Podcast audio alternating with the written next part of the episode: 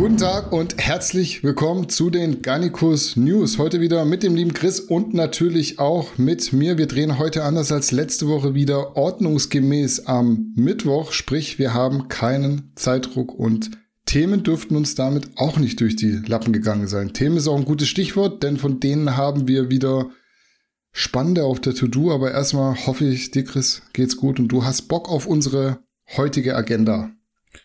Auf die ausführliche Agenda, ja, schieß los.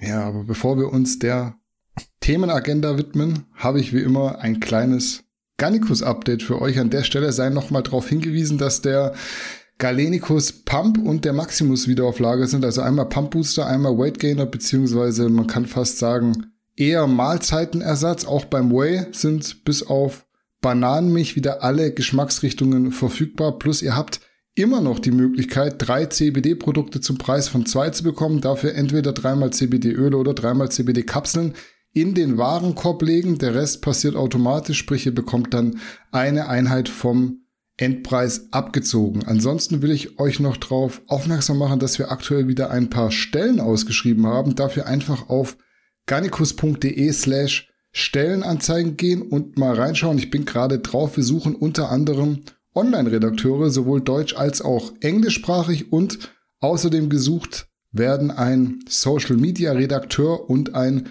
Performance-Marketing-Manager. Alles MWD, wie man heutzutage sagt, auch wenn ich es jetzt nicht gendergerecht formuliert habe, als was auch immer ihr euch identifiziert. Ihr seid bei uns herzlich willkommen. Einzige Voraussetzung ist, ihr seid kompetent in eurem Bereich. Ganz egal, ob Mann, Frau oder weiß ich nicht, Meerschweinchen, Putzschwamm, whatever. Man kann sich ja heutzutage als alles identifizieren. Wenn ihr euren Job gut macht, dann dürft ihr bei uns stattfinden. Checkt auf jeden Fall auch den Podcast mit Dennis Wolf ab. Das habe ich mir noch notiert hier.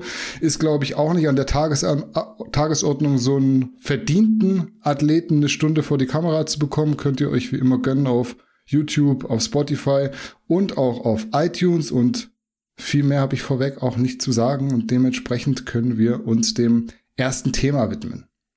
Los geht's mit Big Rami. Der hat eigentlich erst vor kurzem gesagt, dass er medial präsenter werden möchte, vor allem auch als amtierender Mr. Olympia. Dafür hätte es bei der Pittsburgh Pro am vergangenen Wochenende die Möglichkeit gegeben und so wie ich das verstanden habe, wäre er da auch für einen Gastauftritt vorgesehen gewesen, nur anwesend war er dann am Ende nicht, anscheinend auch ohne Statement oder Entschuldigung, sehr kurzfristig alles und meines Wissens nach auch zum wiederholten Mal bei genau diesem Event, was jetzt nicht unbedingt clever ist, weil die Pittsburgh Pro wird organisiert von Jim Manion, das ist der Präsident der IFBB Pro League. Das ist das eine. Dann kommt noch dazu, dass Dave Palumbo wohl Quellen haben soll, die behaupten, dass Big Ramy nie mehr auf der Bühne stehen wird. Ich glaube, da muss man aber auch immer aufpassen, wenn Dave Palumbo irgendwelche Behauptungen ausstellt. Auf jeden Fall war Begrami nicht in Pittsburgh. Das können wir mal als Fakt stehen lassen, weil von dem Gastauftritt gibt's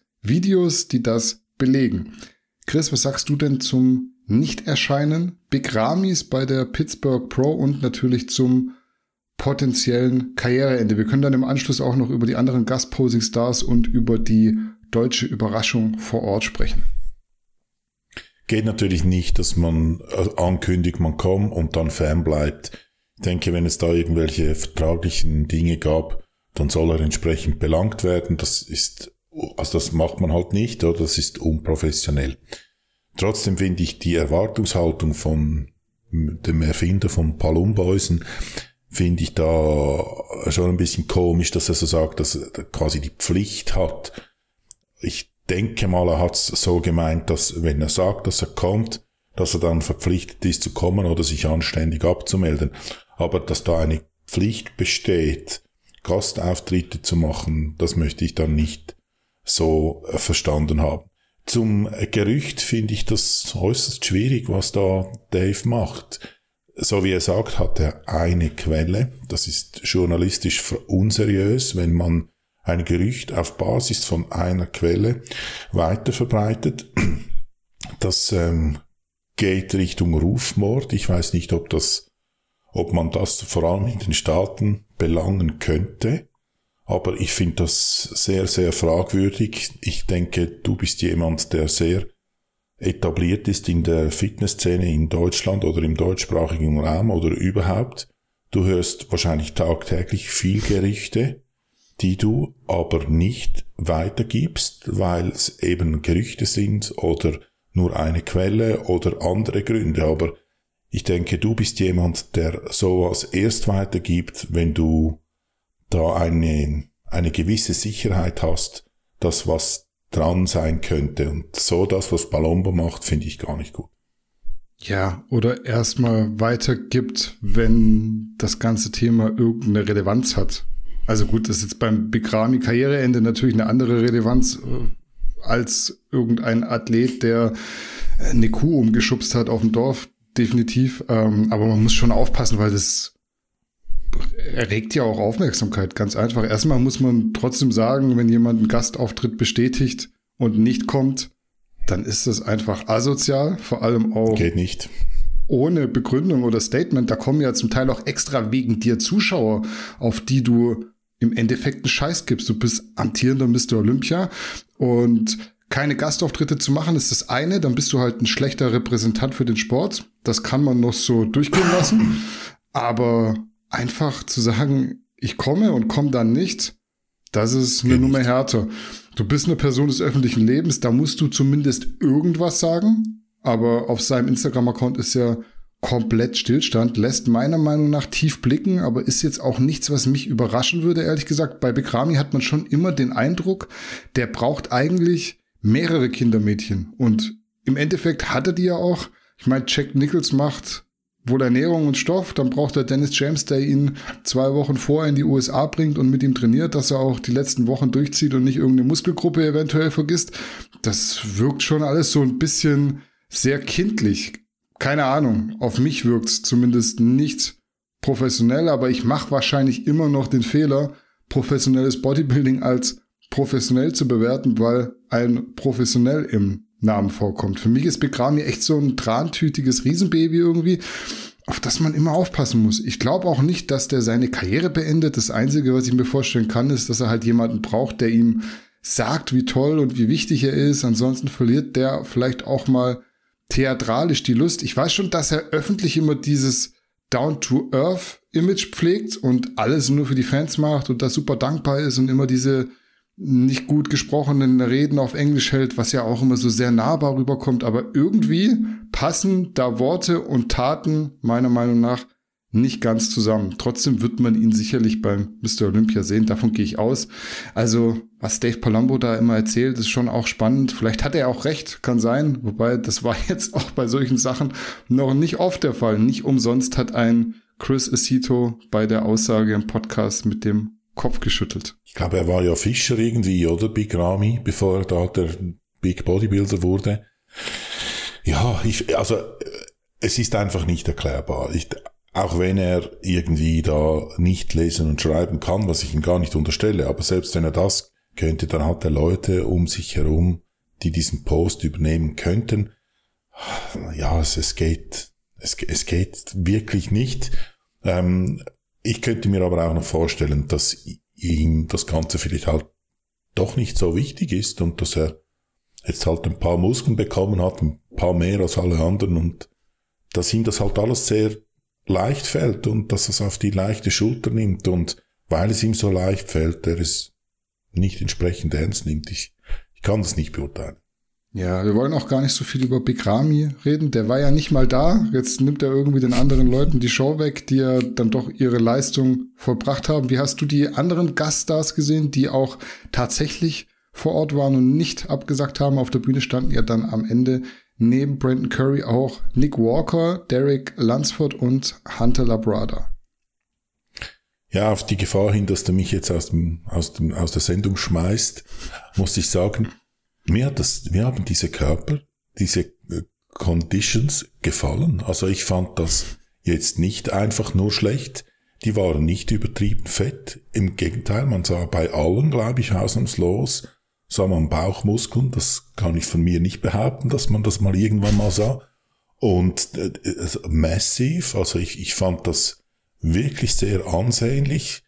Vor allem ähm, Derek Lansford, finde ich, sah super aus. Also ich bin hin und her gerissen, ob mir das besser gefällt oder das komplett abgezogene. Ja, richtig fett sind die ja eigentlich nie. Das ist halt sehr viel Wasser und dann haben die diesen Look, der so ein bisschen fettig aussieht, aber die sind eigentlich heutzutage alle in dieser Condition, ähm, dass sie, wenn sie ein bisschen Wasser abwerfen, relativ gut aussehen. Das ist jetzt nicht so dieses Lee Priest-Phänomen, dass er dann äh, jeden Tag dreimal zu McDonalds geht und sich All You Can Eat alles reinfährt, was er so finden kann. Finde ich auch auf jeden Fall besser als dieses sich konstant gehen lassen in der Offseason. Ich muss echt sagen, dass mich von den vier Athleten Brandon Curry irgendwie am wenigsten beeindruckt hat. Gut, Hunter Labrada fand ich auch nicht so mega spektakulär, aber der ist ja im Vergleich zu Brandon Curry noch eher am Anfang seiner Karriere. Nick Walker und Derek Lunsford waren beide sehr brachial. Aber man sieht da recht deutlich, denke ich, was eben gute Veranlagung ausmachen kann. Jetzt hat Nick Walker sicher noch die besseren Arme, das kann man nicht leugnen, aber von der ganzen Proportion und von der Linie her ist Derek Lunsford halt schon richtig krass aufgestellt. Bei Nick Walker sieht's eben nach Gewalt aus. Der hat diesen Freak-Faktor, der aber irgendwo auch immer ungesund aussieht. Da sind die Krampfadern nur ein Punkt von vielen.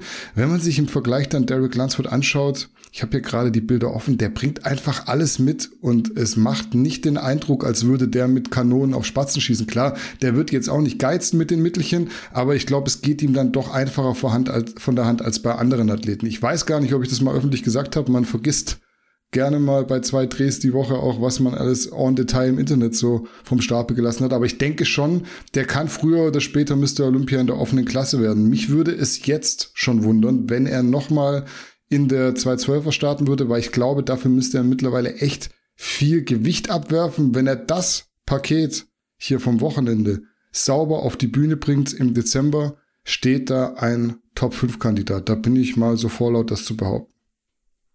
Ja, man hatte nie den Eindruck, dass da ein 212er neben den anderen auf der Bühne steht. Im Gegenteil, wie du angesprochen hast, Derek Lansford sah brachialer aus als Brandon Curry.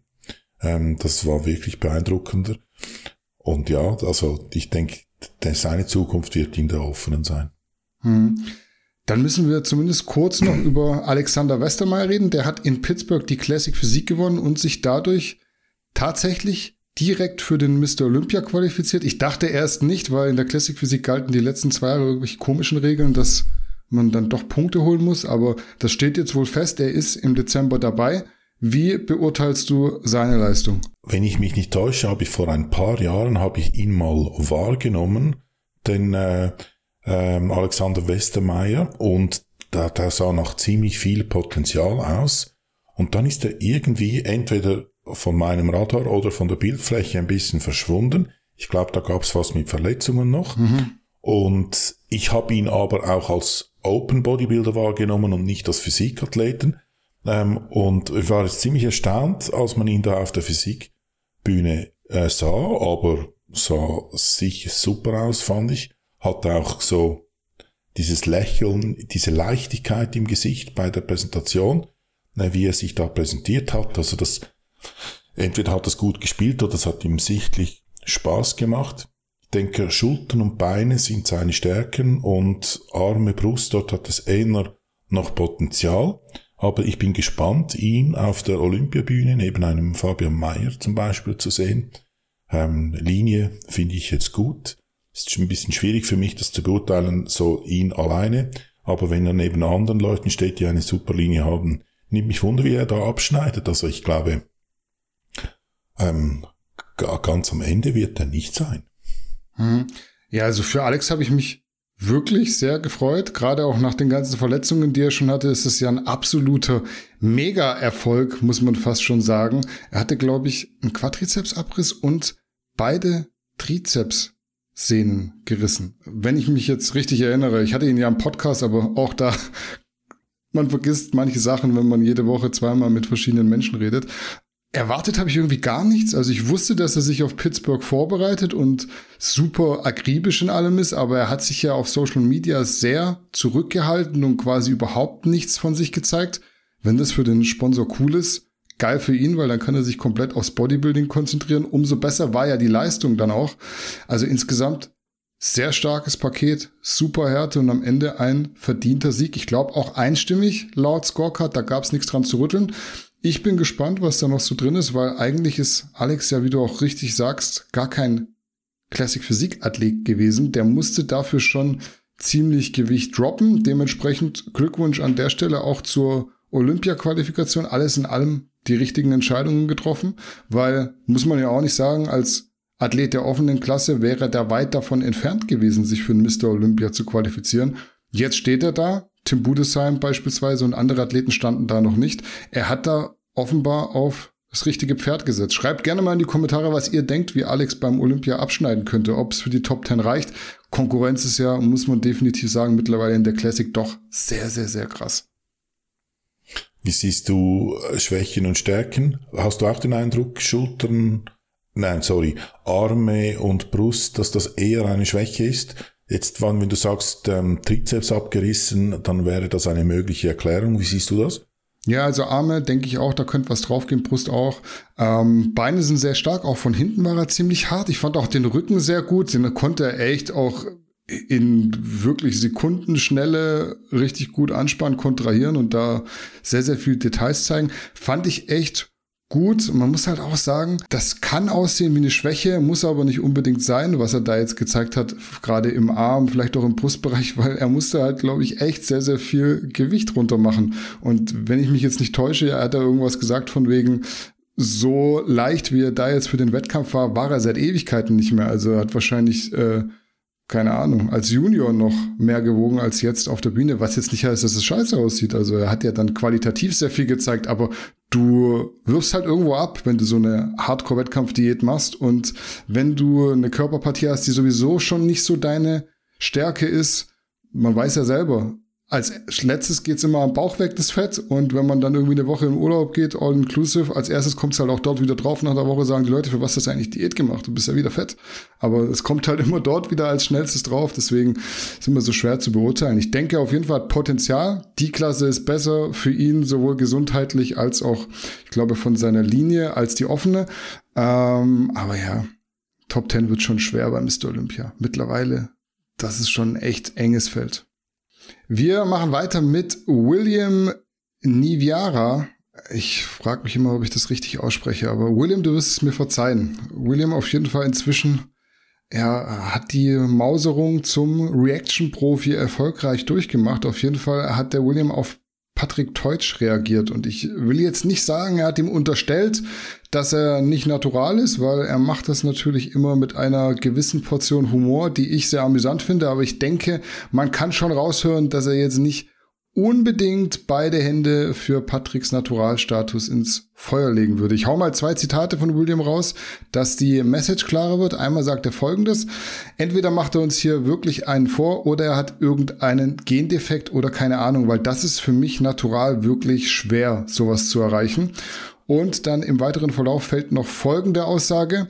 Das sieht hier nicht nach Brokkoli, Reis, Hähnchen aus, sondern nach mindestens 600 Milligramm Boldenon die Woche. Chris, auch wenn ich eigentlich nicht mehr ganz so viel Neues über diese Netty or Not Diskussion sagen kann, wie schätzt du denn die Aussagen von William und den Naturalstatus von Patrick Teutsch ein? Ja, auch ich muss da wirklich ganz anerkennend sagen, William macht das mit seinem üblichen Charme und so, dass niemand auf ihn böse sein kann. Also ich denke nicht mal Patrick wird auf ihn böse sein, so wie er das gesagt hat, obwohl er es ganz klar sagt, was er meint. Aber er schafft das irgendwie mit seinem Charme und mit seiner Art, wie er dann eben wieder Witze und Relativierungen einbaut. Und man hat auch das Gefühl, er begegnet ihm auf Augenhöhe, zeigt nicht mit dem Finger auf ihn oder drückt ihn irgendwie runter, stellt sich irgendwie besser dar, sondern macht das ganz gekonnt.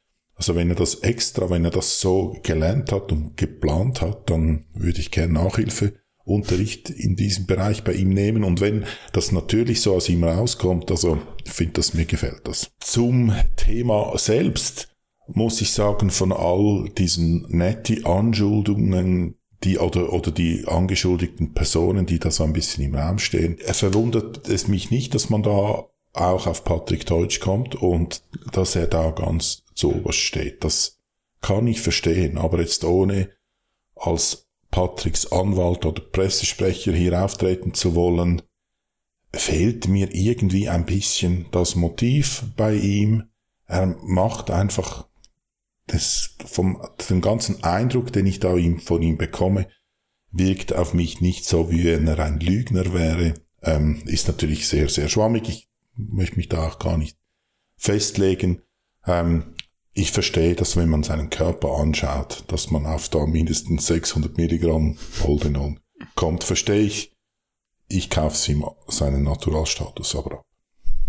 Ja, diese ständigen Netti-Diskussionen, Sie hören sich ja nie Spannend, auf. Das ist mir, ja, es ist, ist, mir schon klar, dass es nicht aufhören wird, aber Fakt ist halt, dass zumindest ich das in den allermeisten Fällen nicht beweisen kann, was ich denke oder vermute. Deshalb habe ich mir eigentlich vorgenommen, gerade solche Dinge nicht mehr so emotional zu diskutieren, weil am Ende kann ich weder irgendwas beweisen, noch hat das Ganze irgendeinen Einfluss auf mein Leben. Ob jetzt Patrick Teutsch natural ist oder nicht, keine Ahnung. Wenn es ist, mega. Wenn nicht, natürlich scheiße, dass da gelogen wurde. Aber ich kann auch nicht mit meinem weißen Pferd durch die Gegend reiten und Dopingsünder rügen. Dafür gibt's die Verbände, die auch Tests veranlassen und damit muss die Sache auch gut sein. Irgendwie bin ich immer noch der Meinung, dass da draußen solche Wunderkinder rumlaufen, die natural sowas erreichen können, aber Patrick sieht schon Ah, der sieht schon brutal aus. Ich würde jetzt aber seinen Naturalstatus auch nicht an der Vaskularität festmachen. Die war bei mir beispielsweise auch schon immer sehr ausgeprägt, selbst ohne Stoff damals. Wobei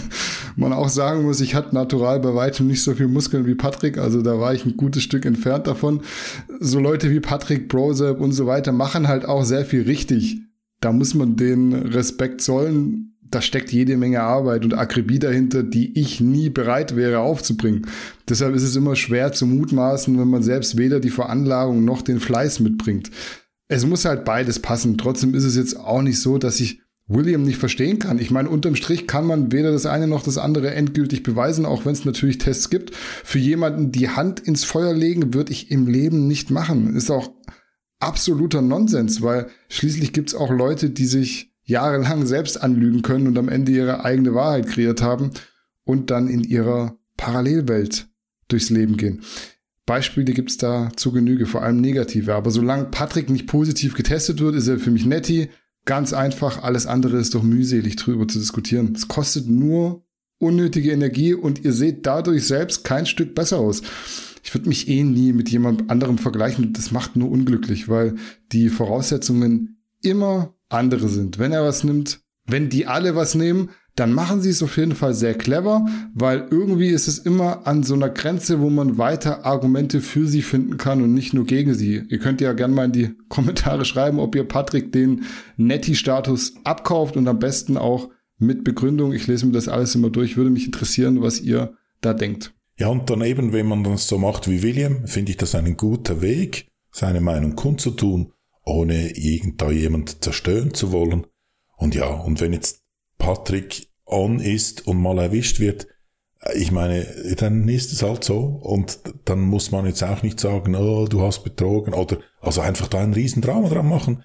Dann hat das halt probiert und, und wenn er sauber ist, dann freue ich mich für ihn, dass er da wirklich geschafft hat, viel Muskelmasse aufzubauen. Ich denke, das Ganze kann man wirklich ein bisschen runtertempiert ähm, ansehen. Ich finde es vor allem bei solchen Leuten wie, wie ähm, O'Train oder Hearn da, finde ich es mühsam, das finde ich nicht okay. Oder da fühle ich mich ähm, verarscht. Oder wie heißt der andere der Engländer, der den Lügendetektor-Test gemacht hat? Panda, Simeon ja, Panda. Simeon Panda. Äh, da, da, das geht Richtung Verarschung, finde ich jetzt, oder? Aber ähm, Patrick, also das klingt jetzt so, wenn ich ihm äh, rechtfertigen würde, wenn er verstoffen, überhaupt nicht. Wie gesagt, ich sehe so, dass er ja sauber ist, aber selbst wenn es jetzt rauskommen würde, dass das anders ist, dann geht da nicht die gleiche Welt unter, finde ich.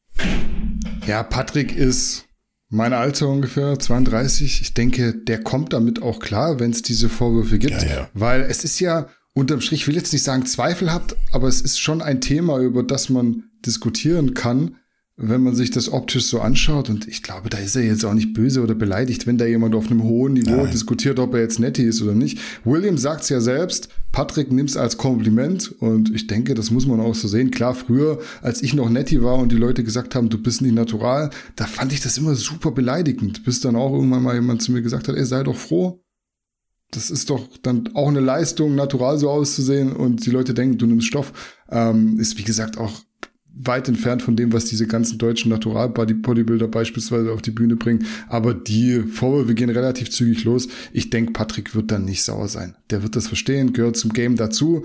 Ähm, am Ende, wenn er wirklich natural ist, was soll er machen? Was soll er denn machen? Also die Leute, manche Leute glauben es ihm, manche Leute glauben es ihm nicht. Mehr als testen lassen vom Verband kann er nicht.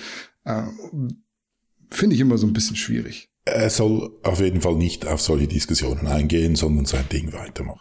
So, für den nächsten Block muss ich bisschen ausholen. Und zwar geht's um Ilya Golem. Den Nachnamen, wie er richtig heißt, erspare ich euch jetzt. Ihr kennt ihn wahrscheinlich auch als Nachfolger von Rich Piana. Der hat in einem seiner Videos gesagt, dass er vorhat, von 350 auf 380 Pfund oder mehr hochzubalken, was umgerechnet mindestens 172 Kilo wären. Alles bei seiner Meinung nach bester Gesundheit. Er ist auch der Meinung, dass nicht Steroide an sich und auch nicht das hohe Gewicht ungesund sind und die Athleten umbringen würden, sondern vielmehr die Hormon- und die Gewichtsschwankungen. Er selbst sei bei bester Gesundheit, was unter anderem seine Blutwerte belegen würden. Ja, Chris, wahrscheinlich eine ganz gute Vorlage für dich. Wie siehst du denn die Aussagen von Ilya Golem? Was kann man dazu sagen? Ja, ähm, ich dachte zuerst, das darf nicht wahr sein, dass jemand noch sowas sagt. Dann sah ich das 5% Tattoo auf, auf seinem Körper. Dann war für mich wieder alles klar. Die 5% das sind ja nicht das Astrophysiker oder Molekularbiologen bekannt. Ähm, da konnte ich das ein bisschen einordnen. Und als ich dann mir das Video tatsächlich anschaute, also ein, ein, ein Riesentier von einem Mensch, muss man ja da neidlos anerkennen, äh, muss ich sagen, es war, äh, es gab schon plausible Stellen, wenn man ein bisschen seinen Kontext anhörte. Und er meinte, ja, dass die unmittelbare Wettkampfvorbereitung und das Wechseln der Medikamente und die unterschiedlichen Hormonlevels und Gewichtsschwankungen im Körper dass das besonders schädlich sind. Ich glaube, da hat er nicht Unrecht oder das ähm, ist plausibel. Aber der Umkehrschluss natürlich, wenn man dann das weglässt, dass es dann gesund ist, der ist natürlich grob fahrlässig und falsch. ja, für mich, er ist für mich so ein Gladiator des 21. Jahrhunderts. So wie in der Römerzeit ähm, dienen solche Leute wie Golem dem Pöbel, also uns, zur Unterhaltung, verdienen so ihren Lebensunterhalt und riskieren ihr Leben. Das hat sich nichts geändert zur Römerzeit. Das war identisch mit dem einzigen Unterschied. Heute machen sie das freiwillig. Und damals wurden sie versklavt und mussten es tun. Ich will an der Stelle erstmal Ronny Rockel zitieren, weil der hat unter unserem Instagram-Post zu dem Thema was kommentiert, was schon sehr viel Message enthält. Er hat Folgendes geschrieben, ich zitiere, es kann vieles sein. Stoff, zu viel Stoff, falscher Stoff, falsch komponierter Stoff, ungesund Essen in der Off-Season, extreme Zunahme nach Wettkampf, Covid-Impfung, kein Cardiotraining, zu wenig Cardiotraining, Veranlagung für Frühsterben und so weiter. Wenn ein normaler Mensch stirbt, fragt keiner, ob der zu viel Alkohol, scheiß Ernährung, Drogen oder ja, Alkohol zu sich genommen hat. Da hat er sich gedoppelt. Muss ja jeder selbst wissen, was er tut. Zitat Ende. Da steckt sehr viel drin, was ich so auch sagen würde. Unterm Strich sind die Gründe, warum man eventuell früh stirbt, so vielschichtig, dass es einfach vermessen wäre, manche davon nicht in die Rechnung mit aufzunehmen. Sich selbst auf 170 Kilo hochzuzüchten, ist nicht gesund, egal wie toll eure Blutwerte aussehen mögen. Wir hatten das jetzt schon öfter, das sind alles nur Momentaufnahmen, die man auf jeden Fall machen sollte, versteht mich da nicht falsch, aber wenn man grammweise Stoff missbraucht, muss einem doch klar sein, dass man damit ein Risiko eingeht, auch wenn man dauerhaft bei denselben Komponenten bleibt. Klar, Gewicht und Hormonschwankungen sind ein Faktor, aber eben auch nur ein Faktor von vielen. Wenn ich den da sehe, wie er 12.000 Kalorien am Tag isst, indem er trockenes Hähnchen in den Wrap stopft und das verkauft, als wäre es geiles mexikanisches Essen, das hat für mich nichts mit gesund zu tun. Das sieht krass aus, keine Frage, aber wenn der in einem Jahr umkippt, da will mir doch jetzt hier keiner erzählen, dass ihn das überrascht, weil die Blutwerte gut waren von einem Jahr. Also das ist doch Hanebüchen. Eventuell lebt er auch bis 85, aber dann nicht, weil grammweise Stoffe nicht gefährlich sind, sondern viel eher, weil er eben eine gute Veranlagung hat und sein Körper sehr viel wegstecken kann. Also es gibt ja Gründe, warum Dexter Jackson immer noch auf dem Niveau Sport machen konnte in dem Alter. Ich wiederhole mich da und ich keine Ahnung, mit Anfang 30 achtmal operiert bin. Der wird jetzt auch nicht äh, immer mit super Form trainiert haben und so weiter und so fort. Er hat einfach eine gute Genetik oder gute Gene, wie Chris sagen würde. Genetik ist ja die Lehre der Gene. Tut mir leid, ich habe das jetzt wieder so ein bisschen durcheinander gewürfelt. Meiner Meinung nach wieder ein ganz schwieriges Video von Ilya Golem, weil es halt immer Leute gibt, die sowas für bare Münze nehmen und den Scheiß nachmachen. Ich kann mir schon vorstellen, worauf er hinaus will. Du hast es sicher äh, auch richtig gesagt. Er hat da bestimmten Punkt. Das ist nicht alles Käse, was er da erzählt. Man muss den Kontext betrachten. Also ich will mich nicht extra dumm stellen, aber man muss schon aufpassen, wie man das formuliert, dass man nicht mehr Schaden anrichtet als aufklärt. Da sind mir dann diese Disclaimer wie beispielsweise bei Erdem dann doch lieber. Auch wenn ich ja gesagt habe, ich bin jetzt nicht so ein Disclaimer-Fan. Ich würde aber fast sagen, ein Video, in dem Erdem sagt, was er alles genau nimmt, ist nicht so gefährlich wie ein Video, in dem wie hier alles irgendwo verharmlost wird, weil Erdem hat zusätzlich noch dazu ein anderes Video gemacht oder mehrere Videos über die ganzen Nebenwirkungen. Da wurde aufgeklärt, was eigentlich Abschreckung genug sein müsste für Leute, die mit dem Gedanken spielen. Wenn du halt einfach rausgehst und sagst, guck mal, ich bin 170 Kilo schwer, ich esse jeden Tag 12.000 Kalorien und baller mir äh, grammweise Stoff. Das macht aber nichts aus, weil ich habe keine großen Gewichtsschwankungen und ich nehme immer dieselben Komponenten, ich wechsle da nicht durch. Das ist jetzt so einfach bloß the way to go, um gesund zu bleiben. Das finde ich dann schwieriger und macht, glaube ich, eine schlechtere Message, als wenn du ganz genau sagst, was du nimmst und welche Nebenwirkungen das hat. Insgesamt schwierige Aussagen. Ich würde da grundsätzlich widersprechen, einfach schon aufgrund der Komplexität des Themas. Mein Rat in dem Sinne, nicht nachmachen.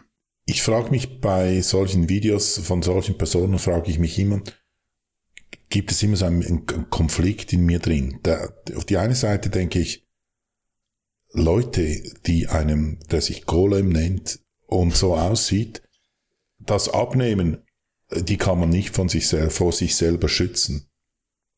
Und auf der anderen Seite schwingt das mit, was du eben gesagt hast, dass es eben, dass er trotzdem eine Wirkung hat, oder dass er in einem gewissen Maß für einen, einen jungen Kerl natürlich 160 Kilo bei nicht viel Fett, muss man ja auch dazu sagen, dass das schon beeindrucken wird und mit den Tattoos und so weiter, das kann schon da eine gewisse Wirkung erzielen, damit man die Vernunft ausschaltet und und so jemandem folgt. Ich bin da immer hin und her gerissen. Ich weiß natürlich nicht, was richtig und falsch ist, aber so in einer schwachen Minute würde ich sagen, ist jeder selber schuld, der so einem Typen sowas abkauft. Ja, guck mal, mich amüsiert sowas. Ich kann mir das abends angucken mhm. und hab da meinen Spaß dran. Ich weiß aber auch, was Sache ist und ich gehe jetzt dann nicht mit einem schlechten Gewissen ins Bett und ich schlafe da auch nicht schlecht und ich mache mir auch nicht Gedanken, wie ich das jetzt am besten umsetze, was der da alles erzählt, weil ich es absoluten Quatsch finde, was er da erzählt. Aber ich sehe mich da schon so ein bisschen in der Position, auch für andere Leute mitzudenken. Ich weiß, es ist nicht meine Aufgabe, aber mir schreiben halt auch Leute, ob sie ihren Reis eventuell äh, mit Reisflocken oder mit Reiswaffeln ersetzen können. Und da denke ich mir halt so teilweise, ihr habt halt irgendwie nichts verstanden und ich meine das auch nicht böse, aber das ist halt so das, womit man auch konfrontiert wird. Und da muss ich mir halt denken, wenn so jemand so ein Video anguckt, dass der da nicht abgeschreckt ist, wenn ein Ilya Golem sagt, ja, 170 Kilo wiegen ist kein Problem, man darf bloß äh, nicht so schnell zunehmen und man muss bei den gleichen Komponenten bleiben, dann ist das nicht ungesund, gesund, solange die Blutwerte in Ordnung sind. Man muss halt aufpassen, wem man was verkauft und da es gibt halt da draußen dann doch sehr viele Leute, die nicht so viel hinterfragen, vielleicht auch die Message dahinter nicht verstehen und sehr schnell dazu getrieben werden, Dinge nachzumachen. Und das sollte man nicht nachmachen, weil ihr wisst halt einfach nicht, wie ihr veranlagt seid. Und wollt ihr es damit rausfinden, dass ihr dann einer von denen seid, die mit Anfang 30 umkippen? Das kann ja auch nicht irgendwie im Sinne der Wissenschaft sein. Klammer auf, ähm, bitte das nächste Mal, wenn du mit der brillanten Martina Olesch einen Podcast hast, sie nach den Unterschieden zwischen Reispudding und normalem Reis fragen. Am kommenden Freitag, ich werde das aufnehmen Super. in die Fragerunde, Super. dass du auch wieder ruhig schlafen kannst. Also ich kenne, glaub, die Antwort. Okay, bin gespannt. Mhm. Wir schließen die Folge heute mit einem sehr traurigen Thema, das sich aber auch sehr stark angebahnt hat, muss man sagen. Es geht um Callum von Moga, der äh, kürzlich noch mit sehr verstörenden Videos aus sich aufmerksam gemacht hat. Unter anderem hat er da mit einer Kettensäge ein Känguru zerteilt, allerdings ganz klar zu erkennen unter Drogeneinfluss. Anscheinend nimmt er Crystal Meth, das wird zumindest kolportiert und mehr oder weniger ersichtlich ist es auch, wenn man sich auskennt, würde ich mal behaupten.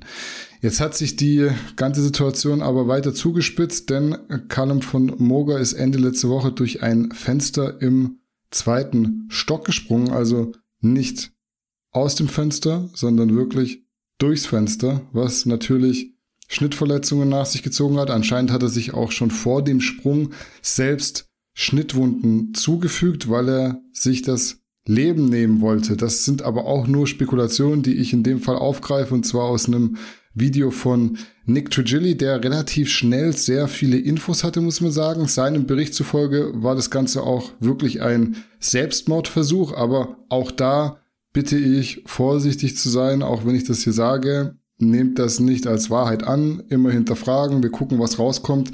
Das ist auf jeden Fall der gegenwärtige Stand der Dinge. So wie es aussieht, liegt Callum von Moger derzeit auf der Intensivstation im künstlichen Koma und kann sich anscheinend, konnte sich anscheinend auch aufgrund von Verletzungen an der Wirbelsäule nicht richtig bewegen nach diesem Sturz.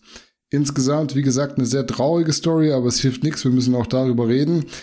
Was sind denn deine Gefühle und Gedanken zum Absturz des Callum von Moger, Chris? Mir fehlen ein bisschen die Worte. Ich stelle das immer wieder fest, dass gewisse Leute, deren Charakter wahrscheinlich oder deren Persönlichkeit wahrscheinlich zu wenig gefestigt ist, nicht umgehen können mit diesem Übernachterfolg, den sie erlangen. Früher waren das vor allem Musiker, die durch irgendein Talent über Nacht zum Superstar wurden und dann Drogen und weiß ich was für Probleme hatten. Heute da ja es keine Musiker mehr gibt und nur noch irgendwelche Musik aus dem Computer kommt, gibt's diese Musiker nicht mehr, diese Superstars aus der Musikszene.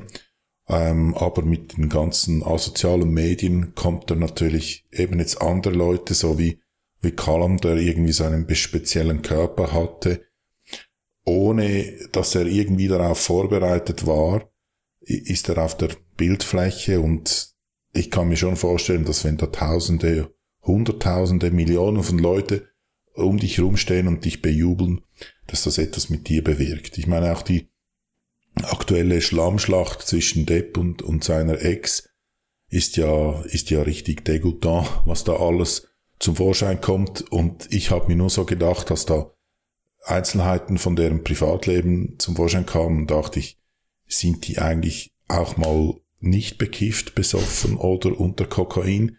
Also das klingt nach einem ganz, ganz schrecklichen Leben, wenn man so berühmt ist. Das, das klingt nicht nach Ponyhof. Ich glaube, das ist nicht mal zwingend erstrebenswert.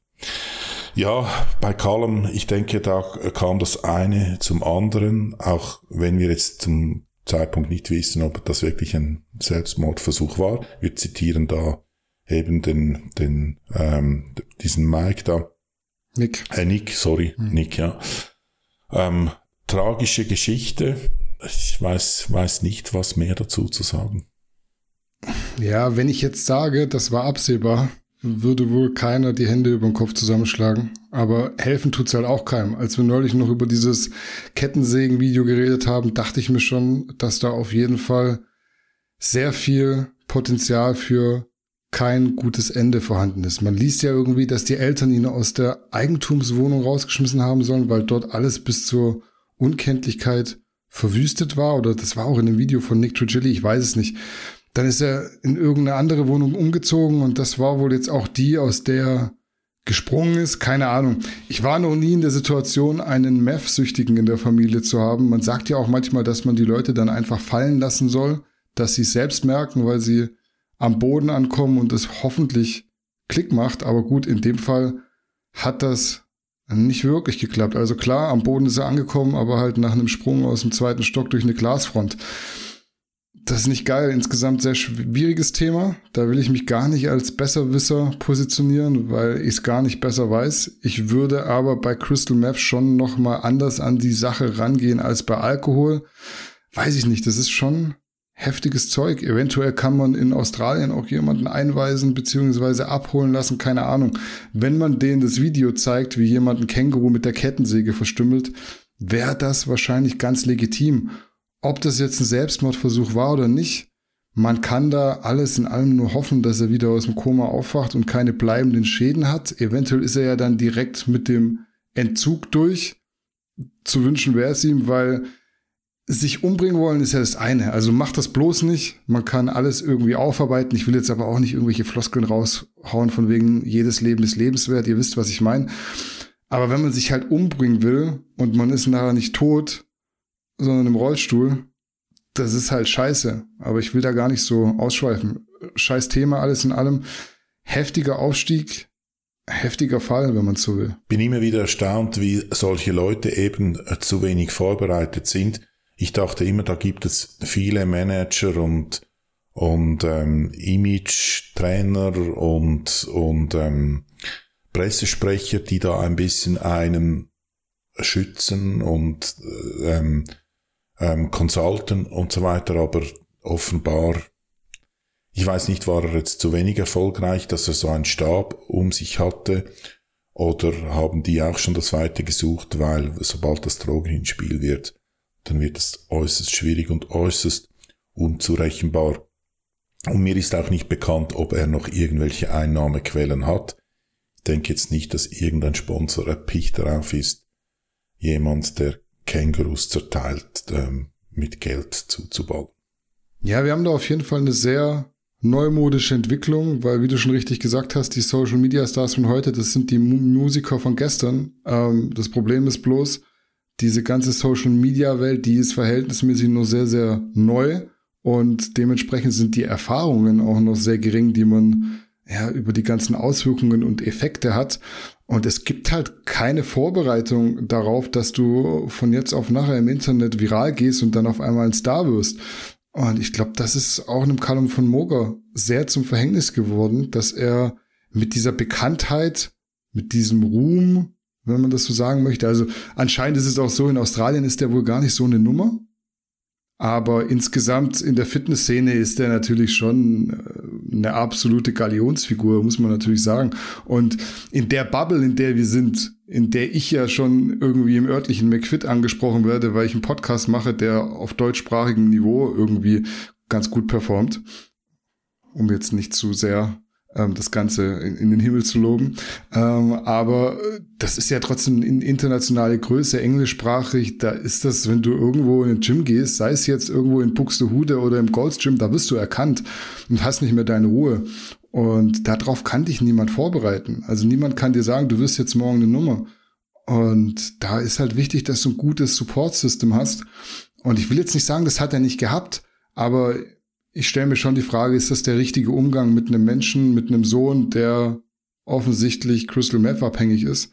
Ähm, aber ich bin viel zu weit entfernt, um da jetzt irgendwelche Ratschläge zu geben. Vielleicht war das auch genau das Richtige. Vielleicht wacht er wieder auf aus dem Koma und ist mit dem Entzug fertig, hat keine bleibenden Schäden und kann dann noch mal von vorne anfangen. Aber eventuell sitzt du halt auch mit einer Querschnittslähmung im Rollstuhl und dann war's das halt.